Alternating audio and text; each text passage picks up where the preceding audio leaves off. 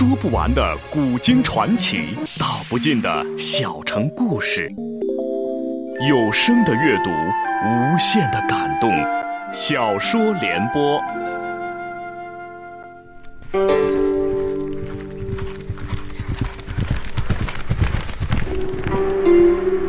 齐桓公用才无度，好酒好猎好女人，但他最爱惜人才。哪怕是曾要自己命的人，在贤相管仲等人的辅佐下，九合诸侯，荣登霸主宝座。请听秦俊的长篇系列历史小说《春秋五霸之齐桓公》，由时代播讲。齐桓公以管仲之计。遣树雕前往诸国送哀姜归鲁，车至一地，金乌西坠，便驻车宿于馆驿。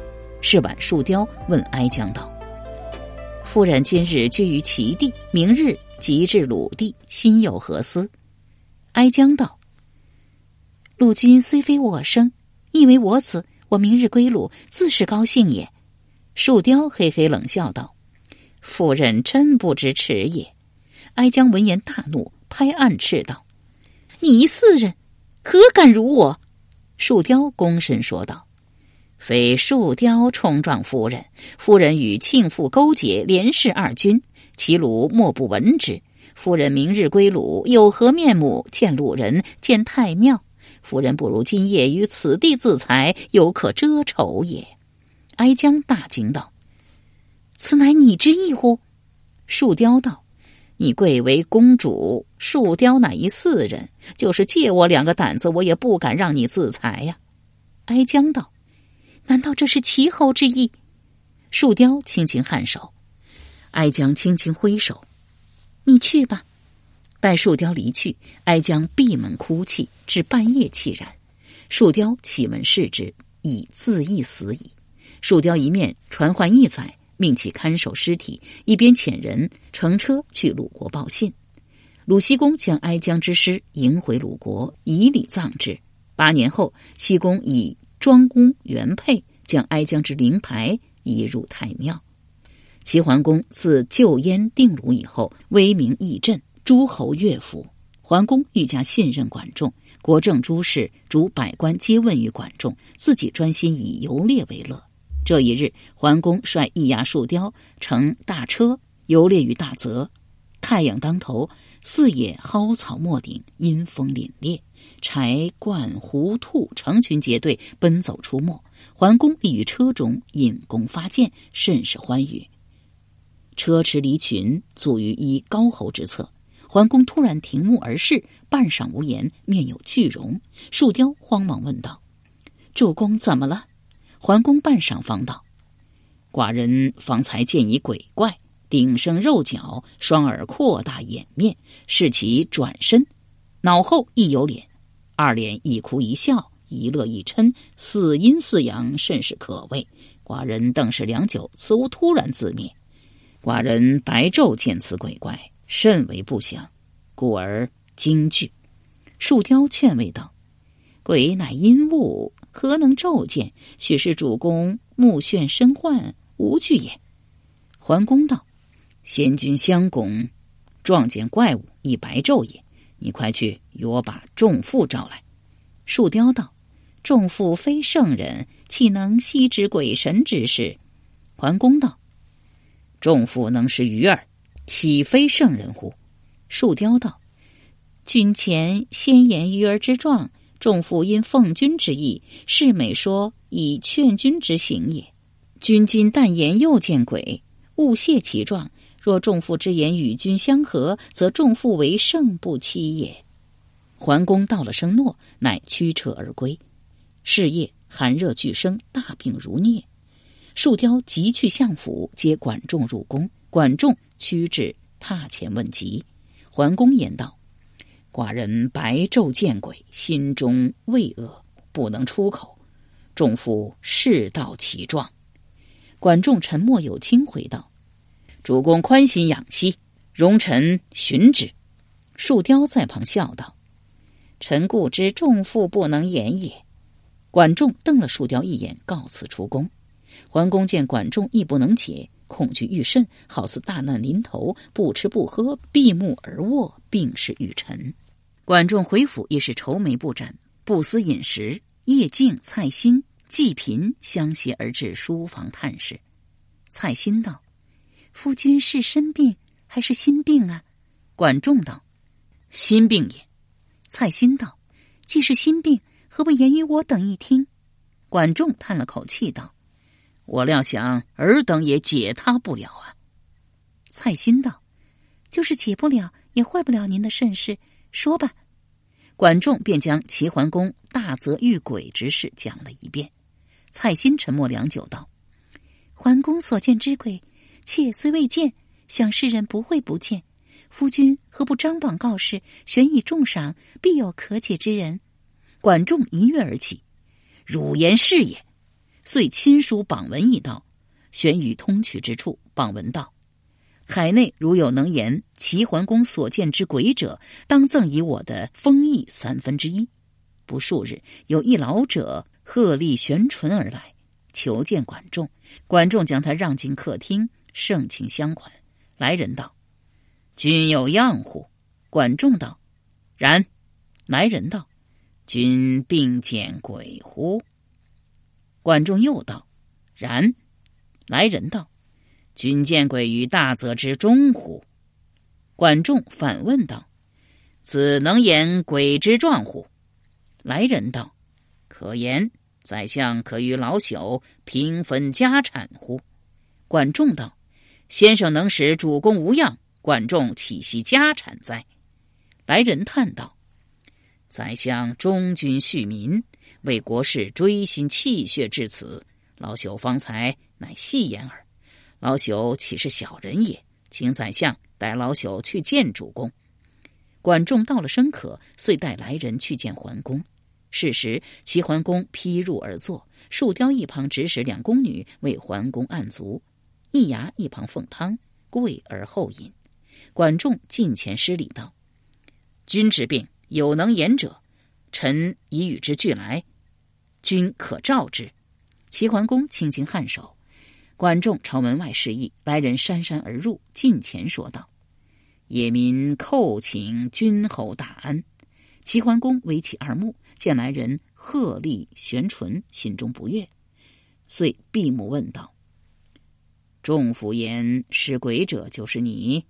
来人对道：“对。”齐桓公道：“寡人因鬼而病，信乎？”来人道：“信。”齐桓公道。世上果真有鬼乎？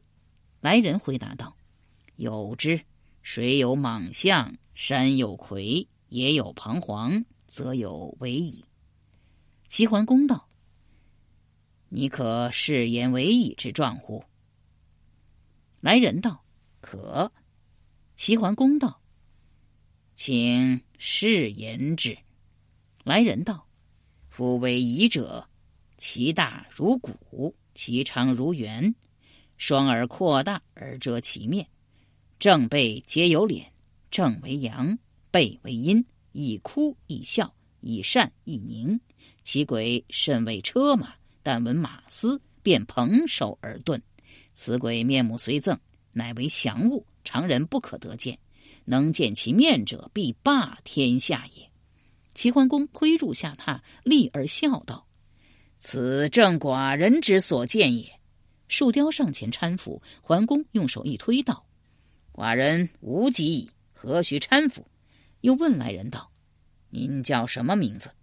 来人回答道：“臣名黄子，其西壁之农夫也。”齐桓公问道：“你可愿事乎？寡人封你为大夫，随侍寡人之左右。”黄子拜辞道。公尊周王，攘四夷，安中国，抚百姓，使臣常为治世之民。臣愿足矣，不愿为官。齐桓公道：“皇子真高士也。”命内臣赐皇子素帛，以车载之，送归西壁。管仲一分其邑三分之一，赐予皇子。皇子坚持不受。桓公闻之，厚赏管仲，赐田一百顷，户三百。树雕道：“主公白日见鬼之事，众父不能言，而皇子言之，众父安得受赏如此？”桓公道：“寡人闻之，人独者暗，任众者明。无众父，寡人焉得皇子之言乎？”君臣二人正议论间，公孙袭鹏来报。魏大夫宁肃来迎公子悔归国四君，齐桓公大惊道：“魏懿公正当壮年，子悔嗣的什么君？”席鹏道：“魏懿公已经死了。”齐桓公愈发的惊疑：“死了？他是怎么死的？”魏懿公乃魏惠公之子，自周惠王三十九年嗣立，在位九年，班越代傲，不恤国政。最好的是羽族中一物，其名曰鹤。那鹤色洁形清，能鸣善舞，故魏懿公好之。俗谚云：“上人不好，下人不要。”因义公偏好那鹤，凡献鹤者皆有重赏。一人百方罗至前来进献，自院右宫廷处处养鹤，何止数百。义公所恤之鹤，皆有品位俸禄。上者是大夫俸，次者是侍奉。义公若出游，其鹤亦分班从幸，命以大宣载于车前，号曰贺将军。养鹤之人亦有长俸，厚敛于民，以充贺粮。民有激动，全不抚恤。大夫食其子，乃石蜡之后，为人忠贞有名，与宁庄子名宿同秉国政，皆贤臣也。二人进谏屡次，拒不听。魏公子悔，乃惠公庶兄，义公之堂伯父也，智而且贤。见义公如此好贺，之必亡也，借口出使齐国，留之不归。齐桓公以宗女妻之，义公也不为意，听之任之。这一日，义公正载贺出游，姜立有书来报，北狄犯境。义公大惊道：“我我并未得罪他呀，他为什么来犯我边？”这事还得从齐桓公讨伐令之孤竹说起。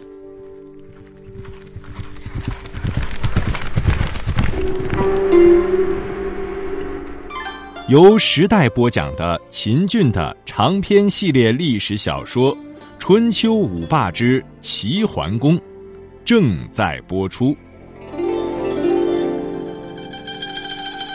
北狄亦称北戎，令之孤竹。皆其支脉也。周太王时已相当强盛，逼太王迁都于齐，乃武王一统天下。周公旦南征荆舒，北应戎狄，中国方安。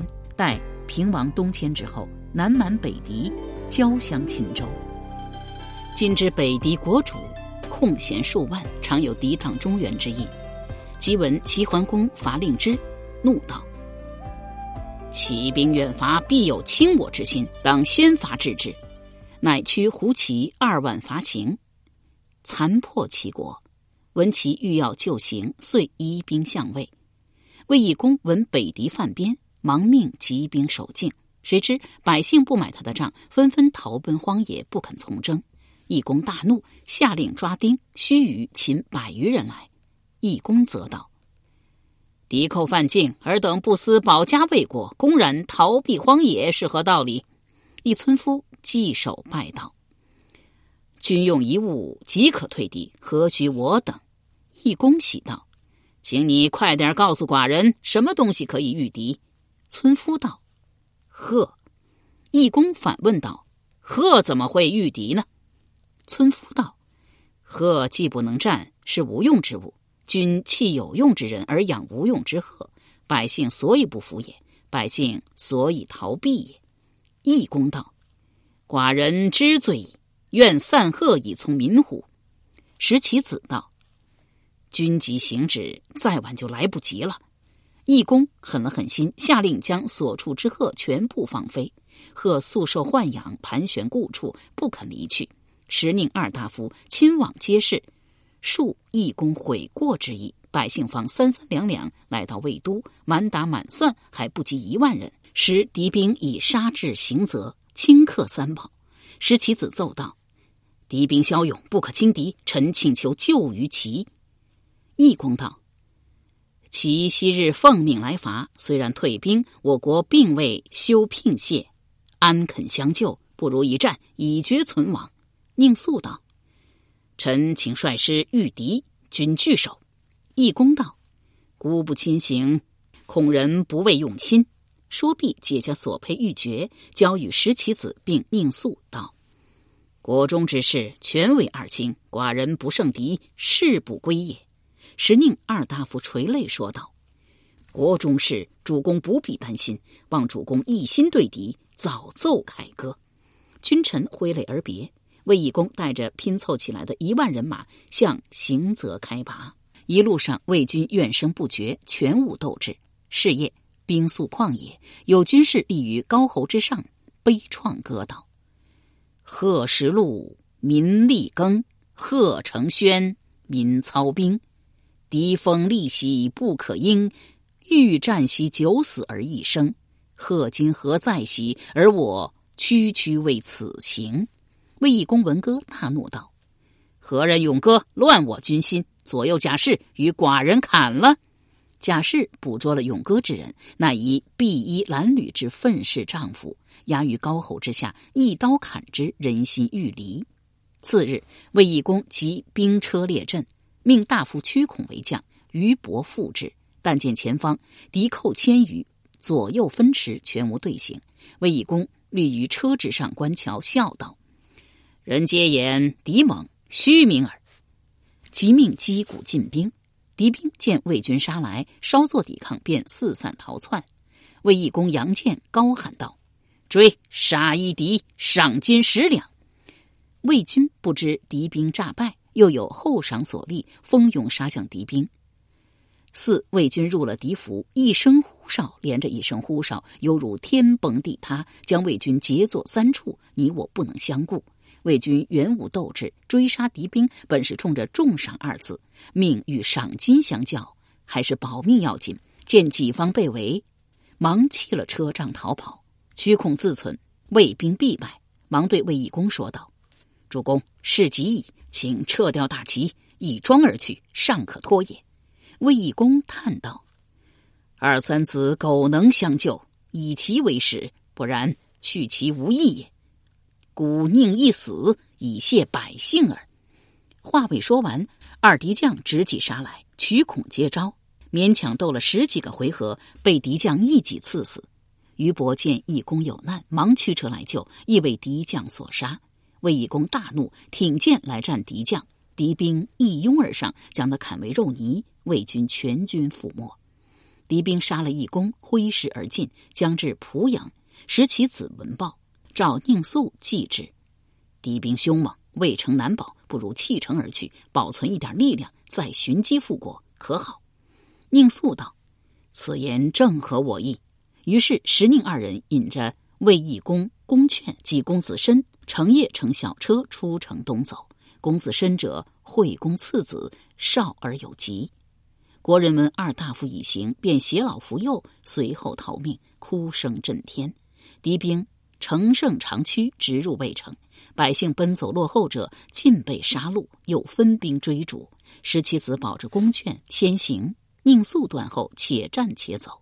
从行之民未离敌人，将及黄河，喜得宋桓公遣兵来迎，备下船只，星夜渡河，敌兵方才退去，将魏国府库及民间存留金粟之类劫掠一空，堕其城郭，满载而归。